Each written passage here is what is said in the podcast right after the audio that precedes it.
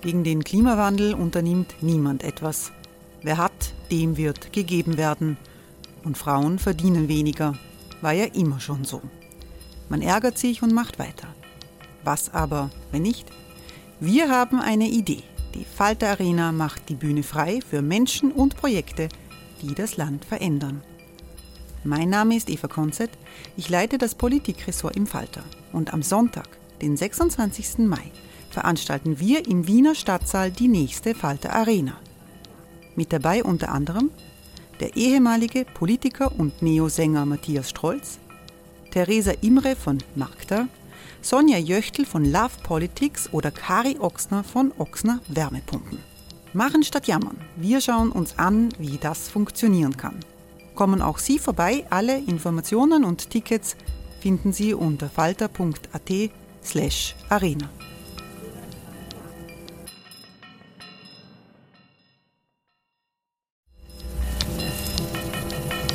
Falter-Podcasts werden durch Werbung unterstützt. Das hilft bei der Finanzierung unseres journalistischen Angebots. Hey, it's Ryan Reynolds and I'm here with Keith, co-star of my upcoming film If, only in theaters May 17th. Do you want to tell people the big news? All right, I'll do it. Sign up now and you'll get unlimited for $15 a month in six months of Paramount Plus Essential Plan on us. Mintmobile.com slash switch. Upfront payment of $45 equivalent to $15 per month. Unlimited over 40 gigabytes per month. Face lower speeds. Videos at 480p. Active Mint customers by 531.24 get six months of Paramount Plus Essential Plan. Auto renews after six months. Offer ends May 31st, 2024. Separate Paramount Plus registration required. Terms and conditions apply if rated PG. Falter Radio, der Podcast mit Raimund Löw.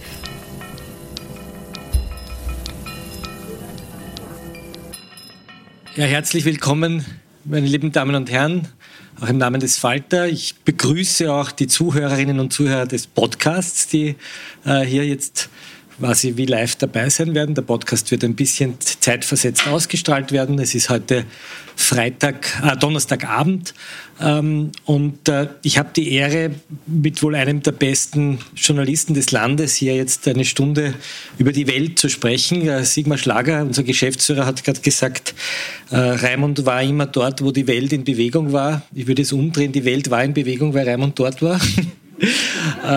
Das ist auch mein Lieblingssatz, den Raimund im Falter-Podcast immer wieder beginnt und sagt, die Welt ist in Bewegung und wir sind mittendrin und jetzt ist aber tatsächlich die Welt sehr stark in Bewegung und darüber wollen wir heute sprechen. Wir wollen ähm, über die Ukraine-Krise sprechen, über die teilweise Mobilmachung äh, in Russland, über die Drohungen mit atomaren Waffen, über die Hintergründe dieses Krieges ähm, und die Frage, wer daran eigentlich Schuld trägt. Wir wollen einen Bogen schlagen nach China, vielleicht auch ein bisschen nach Indien, wollen zurücksegeln nach Europa und die Frage stellen, wie die Europäische Union diesen Krieg, auf diesen Krieg antwortet. Und nicht zuletzt wollen wir auch einen Blick nach Amerika machen, wo der ehemalige US-Präsident Donald Trump äh, angeklagt wurde wegen Betruges und die Frage stellen, ob äh, möglicherweise auch hier die Demokratie ernsthaft in Gefahr ist und Schaden genommen hat. Raimund Löw muss ich nicht nochmal vorstellen. Raimund Löw, äh, man soll es aber hier schon sagen, ist einer jener wenigen österreichischen Journalisten, die nicht nur George W. Bush eine Frage gestellt hat, die dazu geführt hat, wie ich halt gelernt habe, dass Raimund Löw nach Guantanamo kam, nicht als Insasse, sondern als Journalist. Ähm, er hat äh, mit. Äh, Bin er wieder, rausgekommen. wieder rausgekommen. Ne? Es sitzen noch, habe ich gerade gelernt, 38 Häftlinge nach wie vor in Guantanamo. Ähm, Raimund Löw hat aber auch äh, äh, Michael Gorbatschow interviewt, den äh, kürzlich verstorbenen letzten sowjetischen Generalsekretär, hat mit Bill Clinton gesprochen, mit äh, Lula da Silva, dem brasilianischen Präsidenten, also eigentlich mit der halben Welt. Heute musst du mit mir Vorlieb nehmen, mit dem Chefredakteur des Vaters. mit Fassung. Und äh, der Anlass, warum wir da sitzen, ist nicht, dass wir Ihnen ein äh, Privatissimum allein geben wollen über den Krieg, sondern wir wollen auch das Buch von Raimund Löw unter die Leute bringen. Es ist im Grunde genommen eine redigierte und zusammengestellte Fassung von den Kolumnen, die Raimund für den Falter geschrieben hat, aber auch darüber hinausgehenden Texten, die wirklich einen Einblick geben, was in den letzten Jahren in der Welt passiert ist, die sehr angenehm lesbar sind, aber nicht so, dass man äh, das Gefühl hat, das ist hier irgendwie in einer, einer Sekunde auch nur trivial. Äh, wir haben uns dazu entschieden, dass wir Sie erst nach Hause gehen lassen, wenn Sie so ein Buch gekauft haben. Äh, wenn uns die Bücher ausgehen, können sie auch auf faltershop.at nachbestellt werden.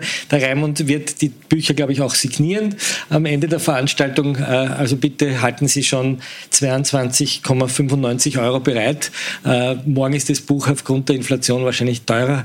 Also, aber beginnen wir, äh, Spaß beiseite, beginnen wir beim Ernst dieser Tage. Wir haben gestern alle mit Schrecken die Rede von Wladimir Putin gesehen, der eine teilweise Mobilmachung verkündet hat, der unverhohlen mit dem Einsatz von Atomwaffen droht.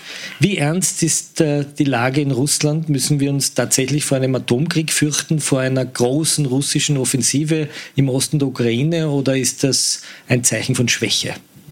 Danke, Sigi äh, für deine netten Worte. Danke für die Einladung hier.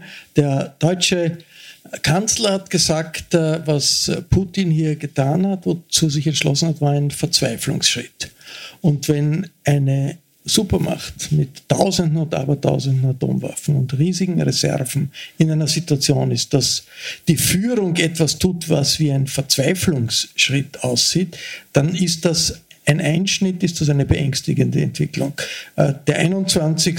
September gestern war eine Art zweite Kriegserklärung gegen die Ukraine und gegen Europa durch Wladimir Putin, vergleichbar mit dem 24. Februar, an dem die russischen Truppen ihren Angriff äh, gestartet haben. Und ist das eine ernstere Kriegserklärung? Ist das sozusagen tatsächlich in der Bedeutung ernster zu nehmen oder ist es ein, ein erster Schritt eines Rückzugsgefechts, der zwar mit großer Gebärde daherkommt, aber in Wirklichkeit ein Eingeständnis ist, dass es nicht so läuft, wie man es sich vorgestellt hat? Das Eingeständnis ist da, aber die Frage was ist, welche Konsequenzen zieht die russische Führung aus dem Eingeständnis? Klar, es hat nicht so funktioniert, wie man sich das vorgestellt hat. Kiew konnte nicht eingenommen werden.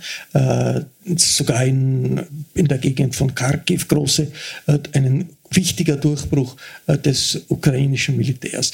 Da ist eine Führung wie die russische Führung vor der Alternative. Es funktioniert nicht so. Unser Militär ist in deplorablem Zustand. Äh, die Soldaten flüchten, äh, lassen Kriegsmaterial zurück und, sind nicht bereit zu kämpfen.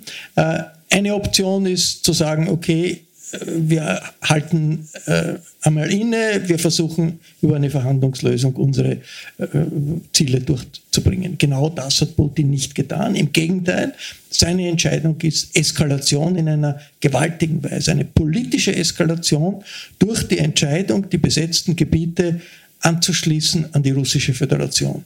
Das klingt auf den ersten Schritt so, na, da wird sich nicht sehr viel ändern. Äh, das ist aber politisch, völkerrechtlich und von den Konsequenzen her ein riesiger Schritt, weil es bedeutet, wenn jetzt die Ukraine diese Gebiete zurückerobern will und auch zurückerobert, kann, wird das in Moskau als Angriff auf die russische Föderation angesehen. Aber war das so überraschend letztlich, dass es Referenden geben wird in diesen östlichen Teilrepubliken? Das war ja eigentlich vorherzusehen. Ist diese Mobilmachung von 300.000 äh, Männern in Russland tatsächlich etwas, wovor man sich fürchten muss, wenn sogar die Berufsarmee in die Knie geht? Es war überraschend. Äh, vergessen wir nicht, im Kaukasus hat es schon die Situation gegeben, dass äh, Russland Teile Georgiens besetzt hat. Es gibt die Situation in Moldau, wo Russland äh, Transnistrien besetzt. Keine dieser Regionen wurde angeschlossen. Das ist, da, in keiner dieser Regionen hat man gesagt, die, das gehört jetzt uns. Ja? Die Krim das, war letztlich. Die, die Krim war der einzige Fall, wo, wo das passiert ist. Und der Krim war auch das, das, war auch der Anschluss der Krim, war auch die Weichenstellung, die dann zum jetzigen Krieg geführt hat. Militärisch sagen alle Experten, wird es lange dauern, bevor klar ist, was jetzt 300.000 zusätzliche Soldaten bewirken. Die russischen Soldaten sind ermüdet, sie sind geschwächt, sie wollen, sind nicht bereit zu kämpfen. Die äh, Struktur, die Befehlsstruktur ist schlecht. Das ist etwas, was militärisch wahrscheinlich erst nach dem Winter, wenn der Winter vorbei ist, sich zeigen wird. Aber es ist natürlich eine Verstärkung. Äh, diese Teilmobilmachung wendet sich ganz entscheidend gegen das russische Volk, gegen die russische Gesellschaft. Denn die russische Gesellschaft ist ja bisher im Glauben gelassen worden, das ist eine Sonder, eine Art Polizeiaktion. Das hat man sozusagen vor dem Fernseher verfolgt. Das hat man, das, ja, hat man, man hat darüber geredet, aber wirklich gespürt haben das die Menschen nicht.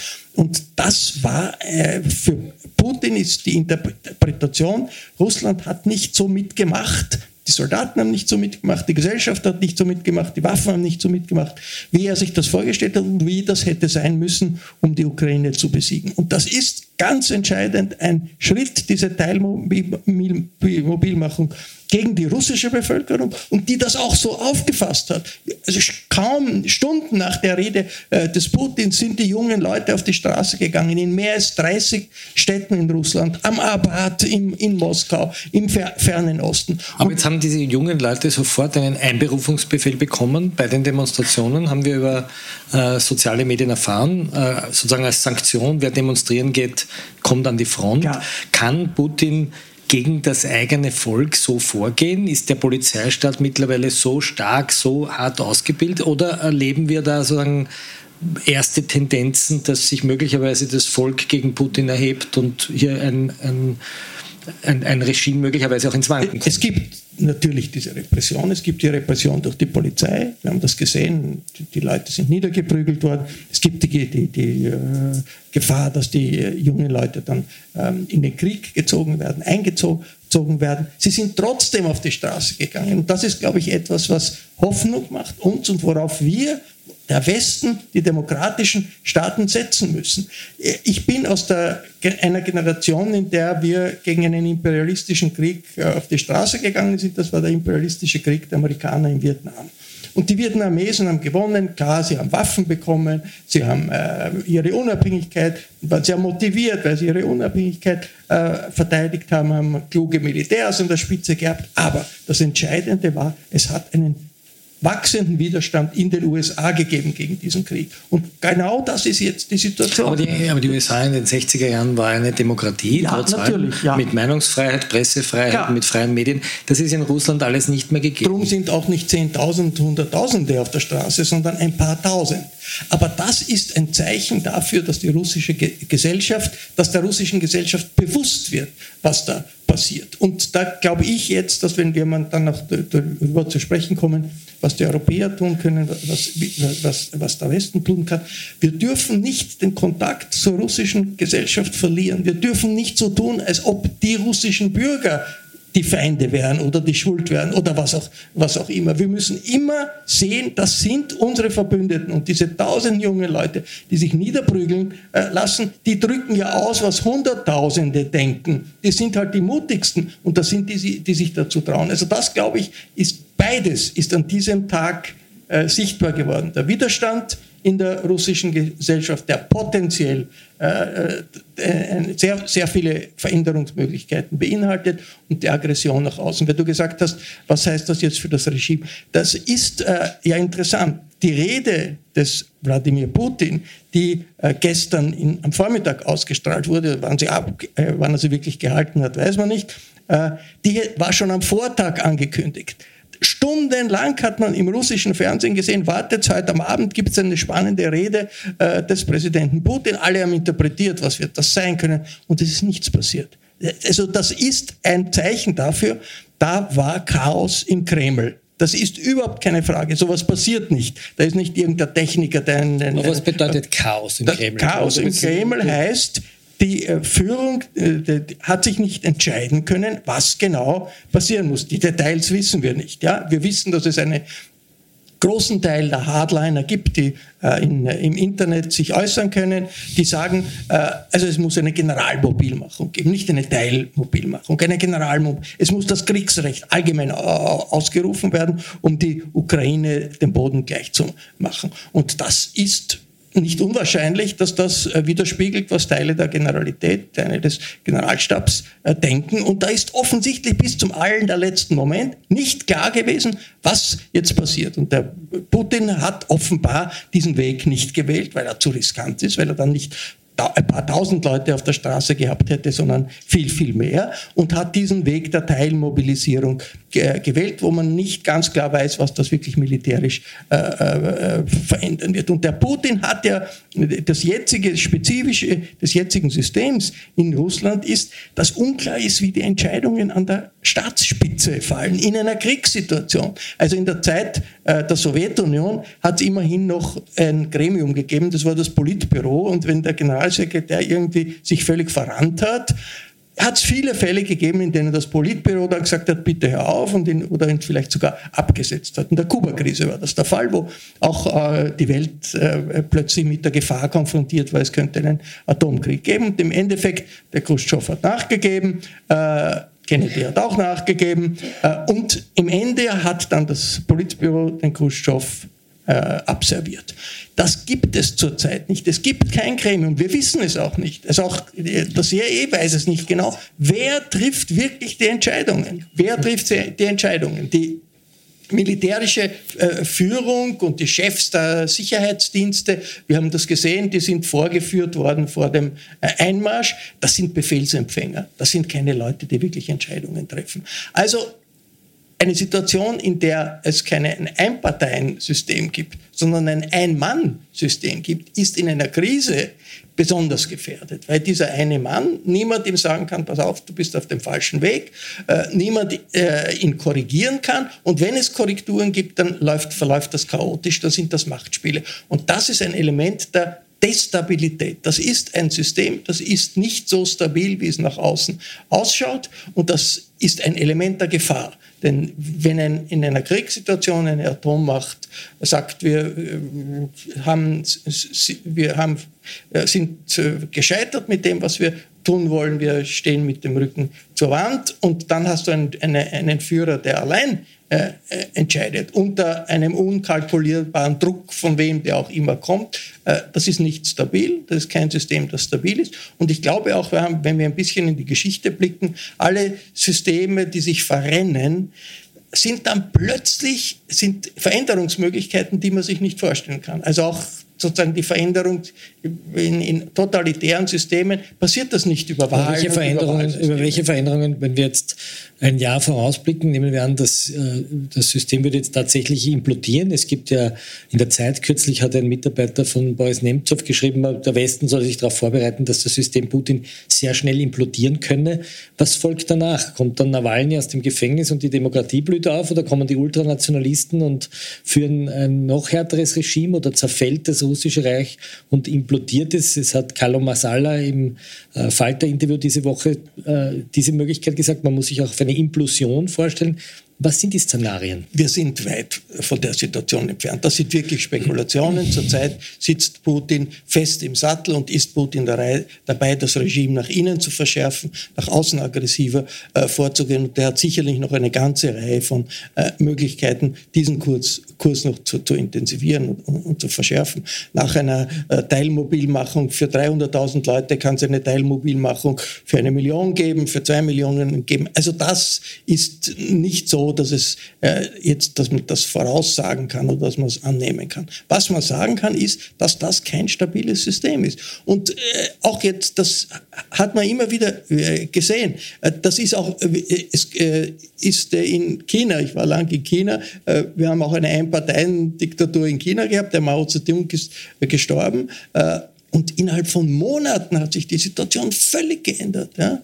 Die Herrscher, die rund um Mao Zedong waren, die äh, sozusagen links, sogenannte linksradikale äh, Viererbande ist verschwunden, ist im Gefängnis gelandet und haben Reformen angefangen. Aber das System hat gehalten, das System hat funktioniert. Man hat genauso Situationen, wenn ein System kollabiert, natürlich das Szenario, dass es auseinanderfällt, dass dann irgendwelche Gouverneure sagen, also das sind nicht mehr unsere Vertreter im Kreml, das ist alles möglich. Das ist aber auch nicht beruhigend. Das ist nicht beruhigend, denn äh, ein so mächtiger Staat mit so vielen, so viel Militär, so vielen Atomwaffen, wenn der zerfällt, äh, beinhaltet das ebenfalls viele Gefahren. Gehen wir noch mal einen Schritt zurück. Es gibt ja auch in der politischen Linken, in der Rechten sozusagen einen wilden Streit darüber, warum dieser Krieg überhaupt begonnen hat.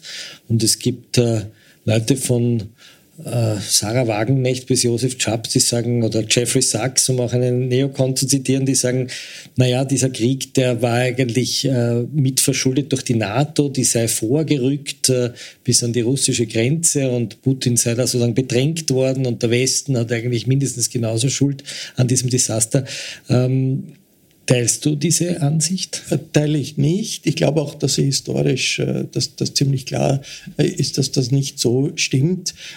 Dahinter steckt immer der Vorwurf, dem Gorbatschow ist versprochen worden, die NATO wird sich nicht äh, gen Osten erweitern und dieses Versprechen ist gebrochen worden. Das war eigentlich ein Mythos. Hat man, Nein, es hat, es hat sich natürlich die NATO erweitert, das ist ja klar. Also NATO, auf demokratische die, die NATO-Osterweiterung hat es gegeben und die hat Moskau nicht gefallen.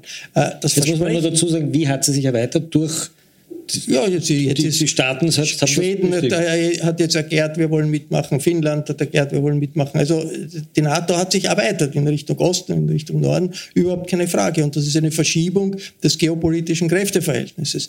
Das Versprechen, das damals gemacht wurde von Genscher und vom amerikanischen Außenminister damals Baker äh, gegenüber Gorbatschow, bezog sich auf Deutschland. Da war die Frage, was passiert mit der DDR? Und wenn die DDR äh, Teil eines vereinigten Deutschlands wird, wird dann äh, die DDR NATO-Gebiet. Und da gab es den Warschauer Pakt auf der anderen Seite. Und da haben Genscher und äh, Baker, dem Gorbatschow und dem Shevardnadze und dann der, der russischen sowjetischen Führung, war der damalige war der Außenminister. Außenminister der damaligen sowjetischen Führung gesagt, das wird nicht passieren. Deutschland wird Teil, ist Teil der NATO, wird Teil der NATO bleiben, aber das militärische Gerät wird nicht äh, in Richtung DDR äh, hin sich entwickeln. Die DDR wird nicht, äh, dort werden nicht jetzt NATO-Raketen aufgestellt werden und dort werden nicht NATO-Kasernen äh, äh, gebaut werden. Das ist bis heute äh, nicht der Fall übrigens. Das heißt, dieses Versprechen ist eingehalten. Diese, ja, das ist natürlich es ist nie, nie äh, mit Punkt und Beistrich äh, geschrieben worden,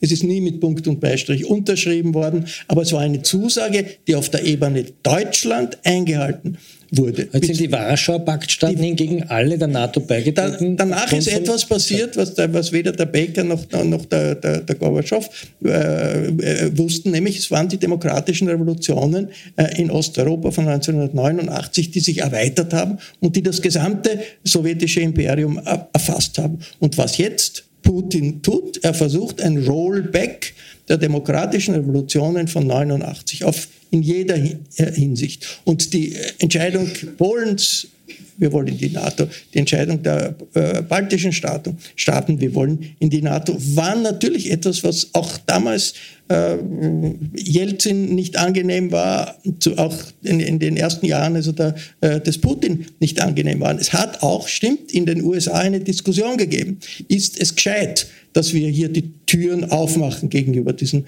äh, neuen Staaten. Hat es Pro und Contra gegeben. Kissinger zum Beispiel, der heute äh, sagt, das ist muss man eigentlich skeptisch sehen, das war nicht gescheit, wie das gelaufen ist, haben sich der Clinton und seine Leute haben sich anders entschieden mit dem Argument, da kann man kein Vakuum äh, entstehen lassen. Aber das war so, dass Russland damals, wir haben das erlebt, ja, Jelzin war oft in, in, in Amerika, Russland war das war nicht begeistert, aber hat nicht einen Casus Belli daraus gemacht. Und die Folge war, dass es einen Deal gegeben hat zwischen der NATO und Russland, der NATO-Russland-Akt, äh, der dazu geführt hat, dass russische Offiziere im NATO-Hauptquartier in Brüssel gewesen sind. Russland hat dort eine Position ge äh, gehabt und der Putin hat mehrmals den amerikanischen Präsidenten, dem Obama, genauso wie dem Clinton, gesagt, ja, was würdet ihr sagen, wenn Russland der NATO beitreten würde? So wie Polen. Also da, war, das war, da waren natürlich die Amerikaner nicht so begeistert.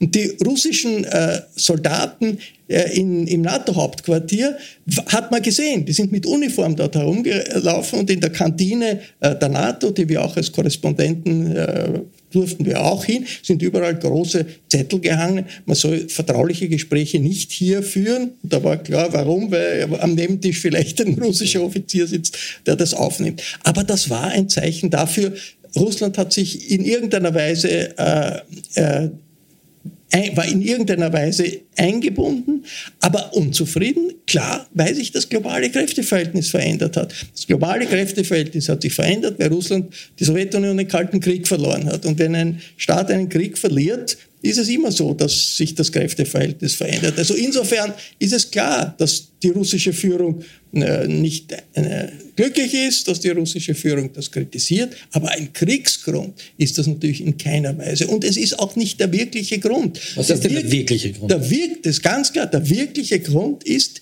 die Angst des Putin und die Angst der russischen Führung vor Menschen, die auf die Straße gehen und äh, Menschenrechte, Pressefreiheit, Demokratie fordern. Die, der große Wechsel des Putin, der Kurswechsel in Richtung autoritäre Herrschaft und in Richtung Offensive gegen die Ukraine war aufgrund der orangenen Revolution, die es gegeben hat. Das heißt die Angst der vor der liberalen Demokratie. Das ist die Angst und die Angst vor, einem, vor, Volksbewegungen, vor der liberalen und vor Volksbewegungen, die pro-demokratisch sind, pro-europäisch sind. Und die sind in der Ukraine immer gegeben hat, die Orangene Revolution, wo also gefälschte Wahlen waren und dann die Leute auf die Straße gegangen sind und die Wahlen wurde, wurden äh, korrigiert und die Maidan-Revolte, wo es ja auch überhaupt nicht um die NATO gegangen ist. Da ist es um die Europäische Union gegangen, um ein Assoziationsabkommen mit der Europäischen Union, das ausgehandelt war, monatelang ausgehandelt wurde.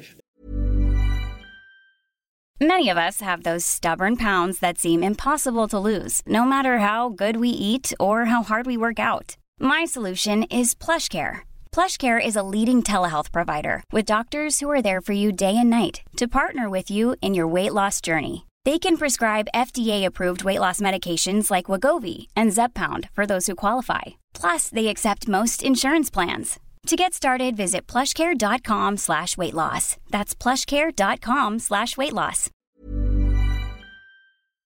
Russland war von allem informiert. Die Europäische Union ist sehr transparent im Gegensatz zu dem, was viele behaupten. Die, Russland wusste alles und hat irgendwann einen Moment gegeben, ein paar Monate bevor das unterzeichnet werden sollte, wo Russland signalisiert hat, dem damaligen pro-russischen Präsidenten äh, in Kiew, stopp, das dürfen wir nicht machen.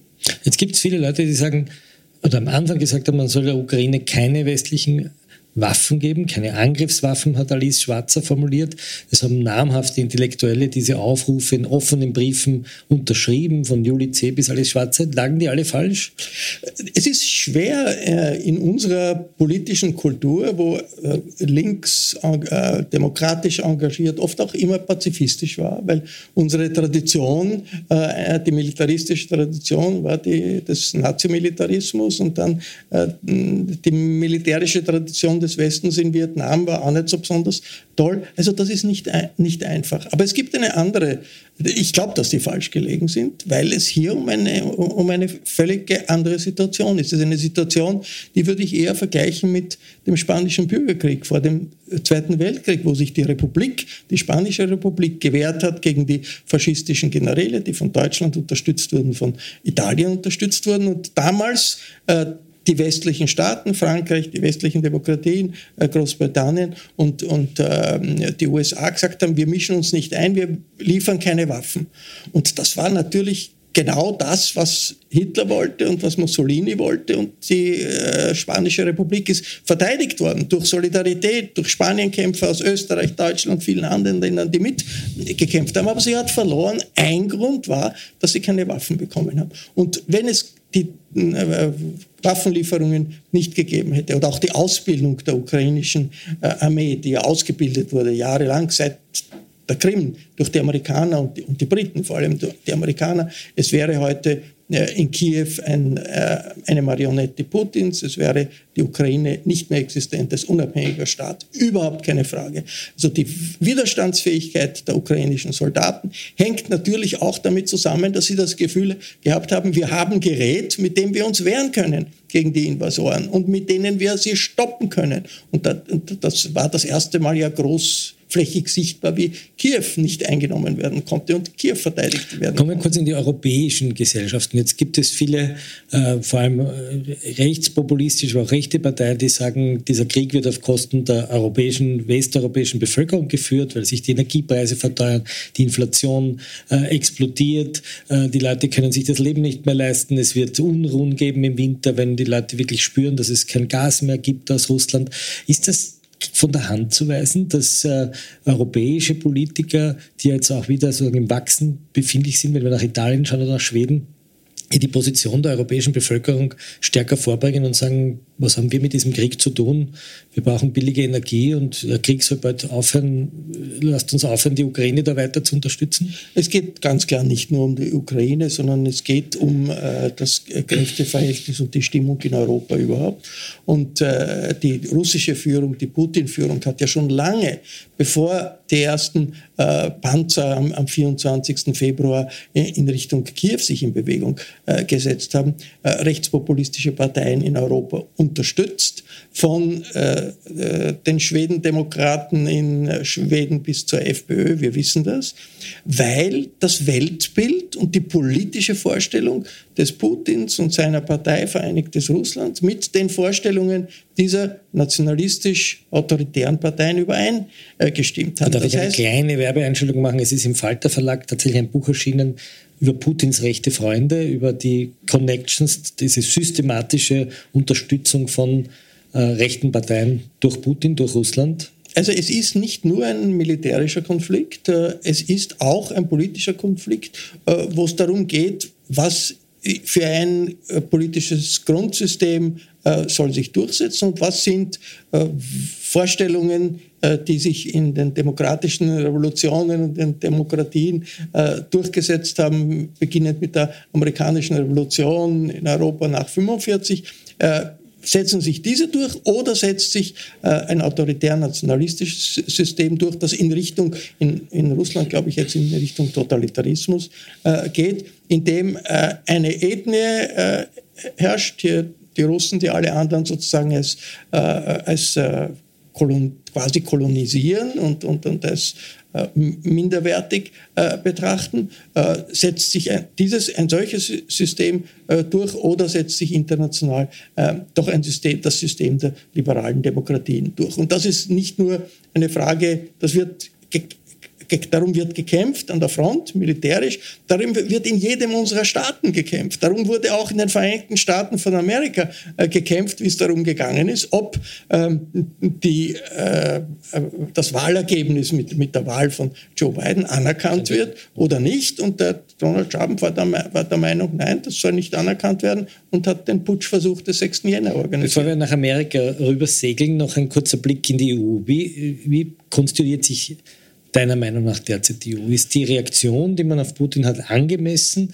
Ist, äh, sind die Sanktionen scharf genug?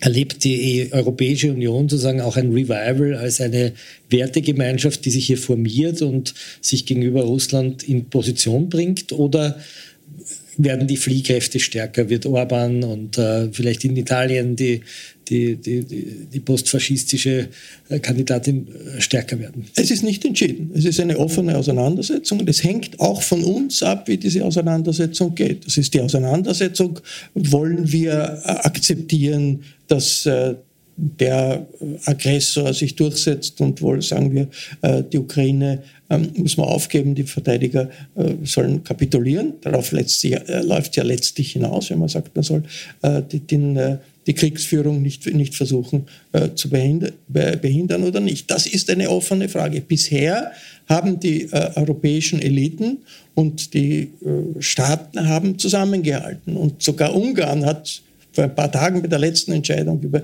äh, die Sanktionen mitgestimmt, obwohl politisch der Orban dem Putin sehr, sehr nahe ist. Äh, diese, äh, die, dieses Zusammenhalten in der Frage der Sanktionen ist ein Ausdruck dessen, dass die Europäer sagen, wir sind bereit, Solidarität mit den Angegriffenen äh, walten zu lassen, auch wenn uns das etwas kostet. Aber das ist eine schwierige Position. Und die, und die Regierungen, die das beschließen und bisher gut, gut gemacht haben, müssen, glaube ich, äh, äh, sind gefordert, jetzt in den nächsten Monaten das mehr zu erklären, das mehr gemeinsam zu erklären und äh, sind gefordert, darauf zu akzeptieren, dass das schwieriger wird. Denn wenn Wladimir Putin mit Atomwaffen droht, dann wird er sicherlich kein Gas schicken. Also das, die Vorstellung, dass man jetzt, indem man nachgibt, alle Probleme lösen kann, die ist eine Illusion.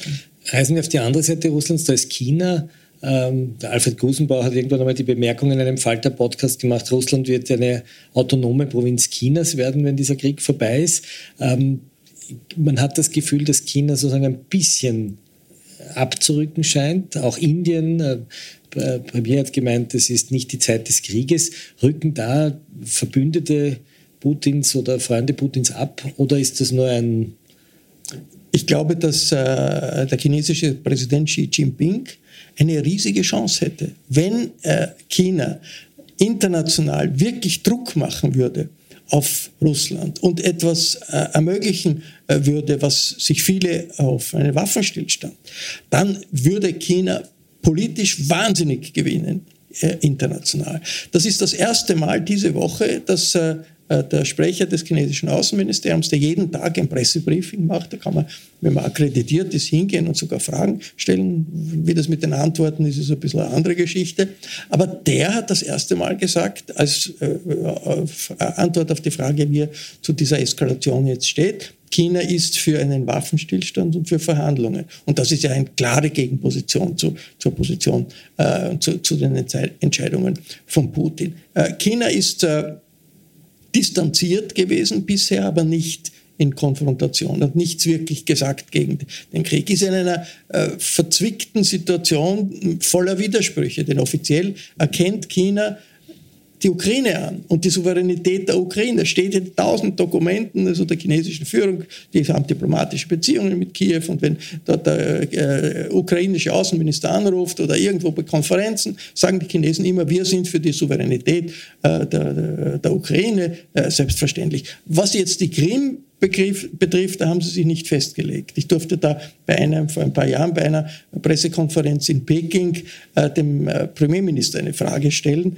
Äh, war eine lustige Situation, weil normalerweise, wenn man Fragen stellt dem Premierminister, muss man die tagelang vorher einreichen im Außenministerium. Die werden dann genehmigt oder nicht. Fast wie in Österreich eigentlich. Ne? in Niederösterreich wolltest du Niederösterreich, ja. Wobei man sagen muss, dass Niederösterreich im Gegensatz zu China keine Tageszeitung besitzt. Ne?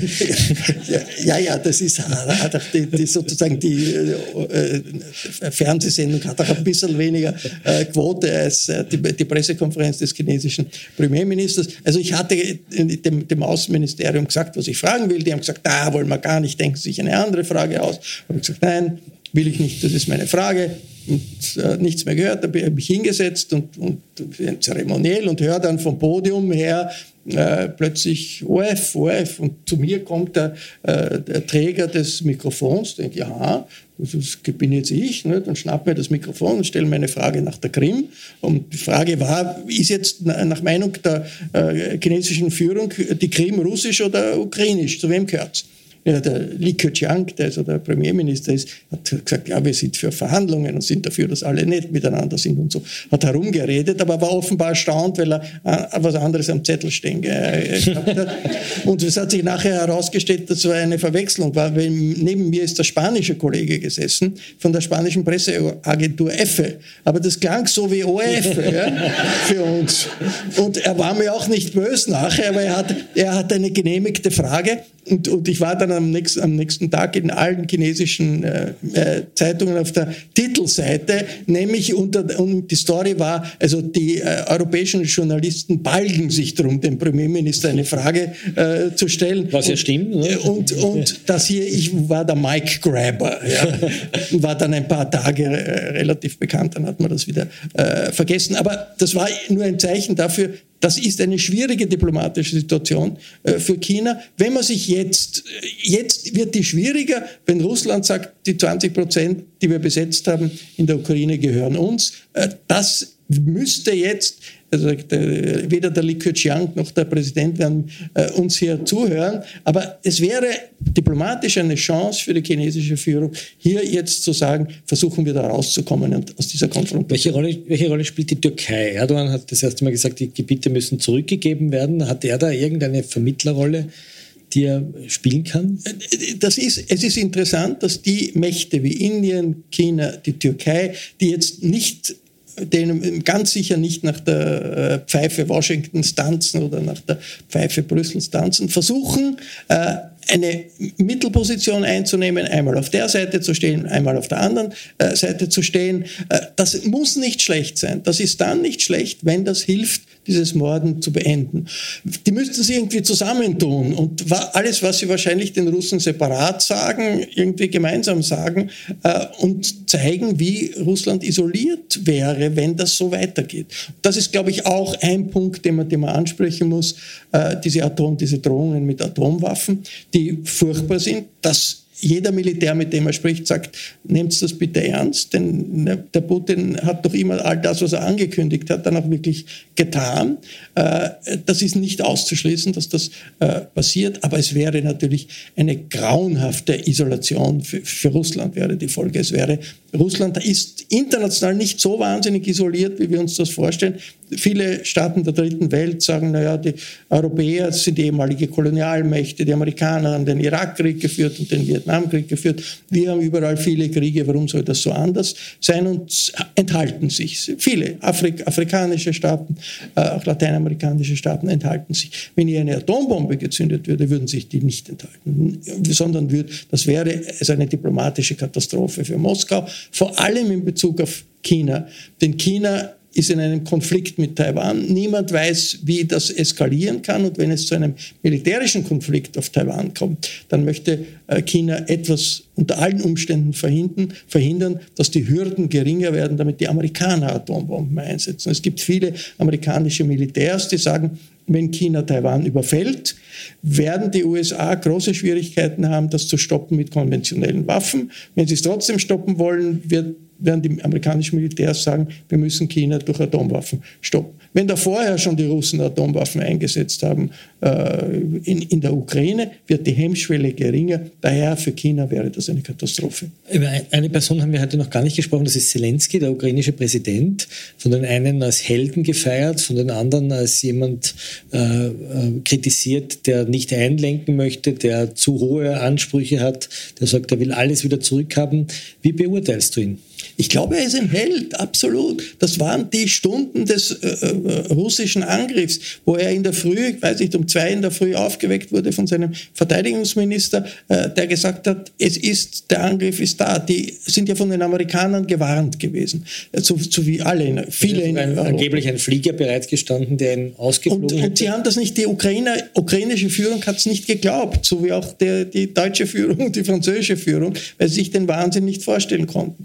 Und äh, da war die Entscheidung für den Zelensky, das war klar, die äh, Russen versuchen, Kiew einzunehmen, Sturm auf Kiew und ihn umzubringen äh, oder, oder die, die, Regierung umzubringen. Und da war für ihn die Frage, wegfliehen oder nicht. Und das war seine persönliche Entscheidung. Das ist, äh, war aber total wichtig für den Widerstand der Ukraine. Man stelle sich vor, er hätte den Flieger genommen und wäre, was ich, nach, nach, nach äh, Lemberg geflogen oder hätte äh, Kiew verlassen. Ja, das wäre, der Widerstand wäre sehr, sehr rasch viel, viel schwächer geworden, vielleicht sogar zusammengebrochen. Es gibt ja die berühmte Geschichte auch äh, aus dem Zweiten Weltkrieg bei der Belagerung Moskaus durch die deutsche Wehrmacht. Die Frage, Stalin verlässt Stalin Moskau oder nicht. Und das äh, war auch da eine, eine, man wusste nicht, wie es ausgeht. Ja. Und Stalin war ein bisschen ein, anders als, als Zelensky, aber auch da für den Widerstand gegen einen Aggressor war die Tatsache, dass der Staatschef sagt, ja, ich riskiere mein Leben und bleibe hier, wir verteidigen uns, wir geben nicht, nicht auf, war total wichtig. Und ich glaube auch die Art und Weise, wie er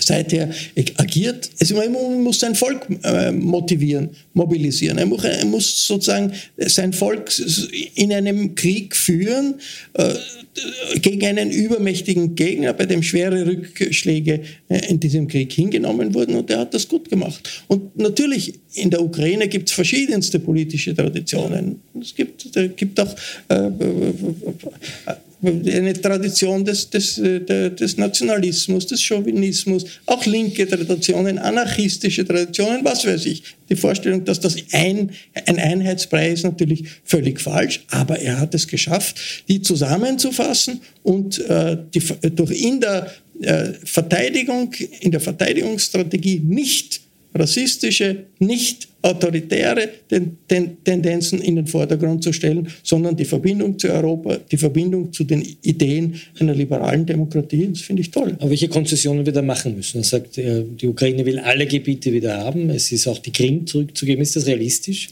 Äh, wir wissen das nicht. Das, ist, das sind natürlich Positionen, bevor Friedensverhandlungen beginnen oder auch nur Waffenstillstandsverhandlungen beginnen. Kein äh, Regierungschef wird, bevor noch überhaupt ein, ein, ein, ein Waffenstillstand äh, äh, stattfindet oder auch nur diskutiert wird, schon sagen, was er aufgibt. Völlig klar, dass der ukrainische Präsident sagt, er möchte die Souveränität der Ukraine verteidigen. Dafür sind seine Soldaten gestorben und äh, dazu gehört auch äh, die Krim in dem Augenblick, wenn die andere Seite zu Kompromissen bereit ist und bereit ist, sich zurückzuziehen, äh, werden alle irgendwie Kompromisse machen müssen. Aber das ist offenbar überhaupt nicht äh, das, was äh, die russische Führung will. Die russische Führung möchte die Ukraine denazifizieren. Das hat Putin x-mal gesagt. Alle, die dort für die Unabhängigkeit der Ukraine sind, sind Nazis, äh, müssen äh, äh, gesäubert werden, umgebracht werden, unterdrückt werden. Und das ist ein Punkt, da kann man nicht sehr viel verhandeln. Da ist eigentlich, da ist Verhandlung oder Kompromisse gehen dann nicht. Kompromisse gehen dann,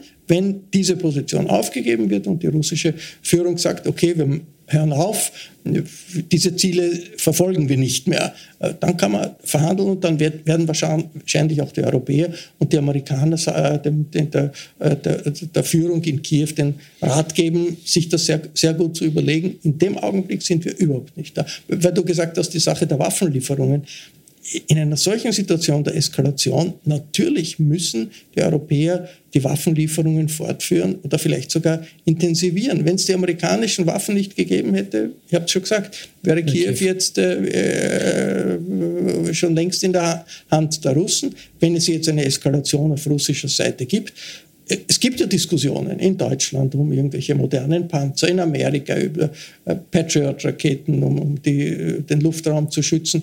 Diese Diskussionen werden intensiviert werden und äh, ich nehme an, dass der Westen und die westlichen Staaten, die über diese Waffen verfügen, die bisher zu, in vielen Bereichen zurückhaltend waren, die nicht geliefert haben. Wir wissen ja, dass in Deutschland, Deutschland. mit den Kampfpanzern, auch bei den Amerikanern genauso Patriot-Raketen oder andere gibt es nicht das wird, da wird es jetzt eine Diskussion bekommen, beginnen, wenn die russische Seite mit Atomwaffen droht, äh, dann müssen wir die Ukrainer so äh, mit Waffen ausrüsten, dass sie sich besser schützen können. Die, es gibt jetzt vielleicht eine abschließende Frage, dann kommen wir nach Amerika. Äh, sehr viele russische Männer, die ausreisen, die flüchten, die Flüge sind ausgebucht. Äh, eine, eine Bewegung aus Russland hinaus, während die ukrainischen Männer, man hat das Gefühl, in die Ukraine gehen, dort kämpfen wollen, zum Teil natürlich auch nicht ausreichen dürfen, äh, soll die, Europä die Länder der Europäischen Union diesen äh, Männern Asyl gewähren, ihnen Schutz gewähren oder soll man, so wie es viele gefordert haben, die Einreisebestimmungen noch verschärfen. Ja, selbstverständlich. Wenn es Kriegsdienstverweigerer gibt aus Russland, äh, dann soll man die aufnehmen. Es Kriegsdienstverweigerer gegen den Vietnamkrieg auf den USA äh, gegeben hat, sind die in äh, Frankreich äh, aufgenommen worden. Das ist ein Zeichen der Solidarität mit dem Widerstand äh, gegen diesen Krieg. Äh, ich halte es für ein Unglück, die, die, die, die alles da, Schritte zu setzen, die die russischen Bürger empfinden müssen als ein Schritt Schritt gegen sie. Also die äh, erschweren, die, die äh, Visavergabe erschweren, alle möglichen anderen Maßnahmen, damit die, äh, was hat das für einen Sinn? Also das hat, hat eigentlich, hilft in Wirklichkeit nur der Führung, dem eigenen Volk zu sagen, ihr seht, die haben nicht nur was gegen mich und gegen die Kriegsführung, sondern gegen ganz, ganz Russland, ist keine gute Idee, sollte man nicht tun. Ich glaube, man sollte eher möglichst viel tun, um zuzugehen auf die äh, russische Bevölkerung und der russischen Bevölkerung. Das wird vielleicht nicht kurzfristig wirken, aber langfristig ist das, damit es eine Veränderung in Russland gibt, das da, ist das die einzige Möglichkeit. Russland wird nicht verschwinden, auch, auch nach Putin, nach diesem Krieg. Russland ist ein, äh, eine riesige Nation, ist unser Nachbar, ist eine Kulturnation. Äh, mit, Russ, mit, mit Russland im Gespräch bleiben, denn die Verbindungen eher, ich bin immer dafür, also auch wenn man Konfliktsituationen hat, Verbindungen zu den Bürgern eher intensivieren als abzubauen. Schließen wir kurz das Kapitel Russland und Ukraine ab und blicken wir jetzt über den großen Teich in die USA. Dort äh, wird Donald Trump angeklagt, dass Die Demokratie ist dort äh, sehr gefährdet. Wir haben den Sturm auf das Kapitol erlebt, äh, die viele liberale und, und, menschenrechtliche Errungenschaften, zuletzt das Recht auf Abtreibung, sind auf einmal in Frage gestellt. Äh, ist die amerikanische Demokratie tatsächlich in Gefahr oder erleben wir hier einfach nur ein Ringen politischer Kräfte? Sie ist in Gefahr, dass es einen, einen früheren einen Präsidenten gibt, der versucht, durch einen Putsch Wahlen äh, zu, zu, verhindern, dass das Ergebnis von Wahlen anerkannt wird, ist ein Zeichen, dass die Demokratie, amerikanische Demokratie äh, in Gefahr ist. Dass heute der große Teil der Republikaner des Präsident Trump, die irgendwo kandidieren, sagen, das war eine Wahl, die gefälscht war. Wir haben in Wirklichkeit gewonnen. Der Präsident ist illegitim. Diese Demonstrationen am 6., äh, der Putschversuch am 6. Jänner war in Wirklichkeit eine legitime Demonstration, zeigt, dass die amerikanische Demokratie in Gefahr ist und dass die Auseinandersetzung um das Überleben der amerikanischen äh, Demokratie nicht beendet ist. Der Präsident Biden hat äh, in der Situation jetzt eigentlich äh, eine gute Figur gemacht, gerade im Zusammenhang mit äh, der Ukraine. Äh, die USA sind in der Auseinandersetzung um, mit Russland, auch in der Person des, des Joe Biden, wieder zu einer Art Führungsmacht des Westens geworden, durch Zurückhaltung, durchaus Zurückhaltung, durch sehr präzise Aussagen, die immer gestimmt haben, also im Gegensatz zu anderen Situationen. Der CIA hat völlig recht gehabt, was die äh, Kriegsvorbereitungen Russlands betrifft, ähm, hat auch jetzt Verhalten auf, auf äh, verantwortungsbewusst auf äh, Putin reagiert, aber ist gleichzeitig in äh, der Unterstützung der Ukraine völlig klar und, und, und eindeutig. Äh, tut sich natürlich auch leichter, weil der amerikanische Präsident hat eine riesige Militärmaschine zur Seite, was die äh, Kommissionspräsidenten in Brüssel nicht hat. Die, die hat viele Beamten an der Seite und äh, schwierige Regierungen, die immer das, wo jede das Gegenteil von der Nachbarregierung will. Aber diese Kombination kluge, Diplomatie verbunden mit einem, einer starken militärischen Macht. Wenn man sich, äh, hat, hat Amerika international wieder vorwärts gebracht. Wenn man sich vorstellt, vor einem Jahr äh, haben die Amerikaner fluchtartig Afghanistan verlassen. Äh, eine Katastrophe gewesen. Da hat sich das schon sehr gedreht. Man sieht, wie volatil äh, die Weltpolitik ist. Blicken wir, blicken wir noch zu einem wichtigen Verbündeten der USA in Europa, zu Großbritannien. Sie haben nicht nur einen neuen König, sondern auch eine neue Premierministerin. Wie positioniert sich dieses Land in diesem Konflikt? Also der Tod äh, der Königin äh, ist äh, ein Symbol dafür, dass eine Zeit zu Ende ist. Das haben alle schon gesagt, das ist ganz klar. Das ist aber auf vielen Ebenen so. Es ist jetzt absolut nicht so nur auf der Ebene der Monarchie.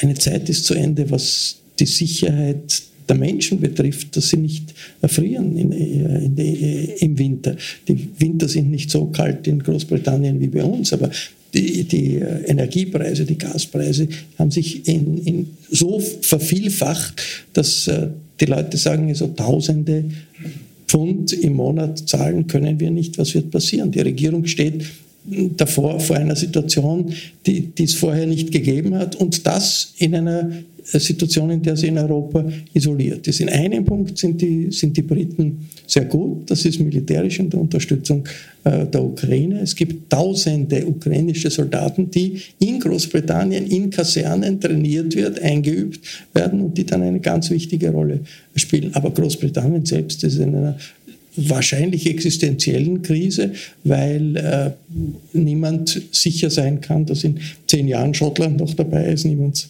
sicher sein kann, dass Nordirland in zehn Jahren noch dabei ist.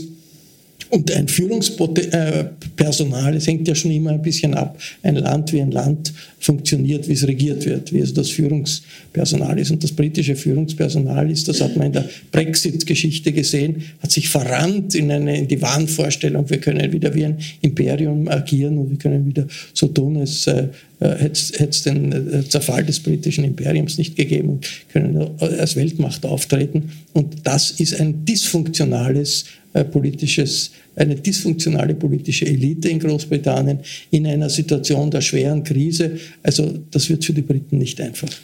Die Welt ist in Bewegung, so heißt auch das neue Buch, das du geschrieben hast im Falter Verlag mit dem Untertitel Warum das 21. Jahrhundert so gefährlich geworden ist. Ich danke dir, dass du uns einen, in einer Stunde einen Bogen geschlagen hast vom Krieg in Russland über China, über Indien hinüber in die Vereinigten Staaten und ins große Imperium der Briten.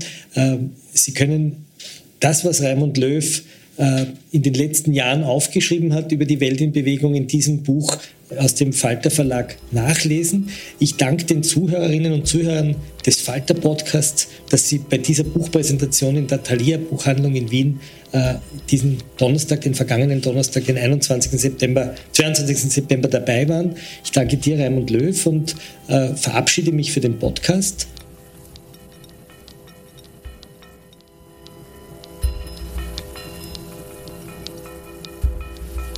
Sie hörten das Falterradio, den Podcast mit Raimund Löw.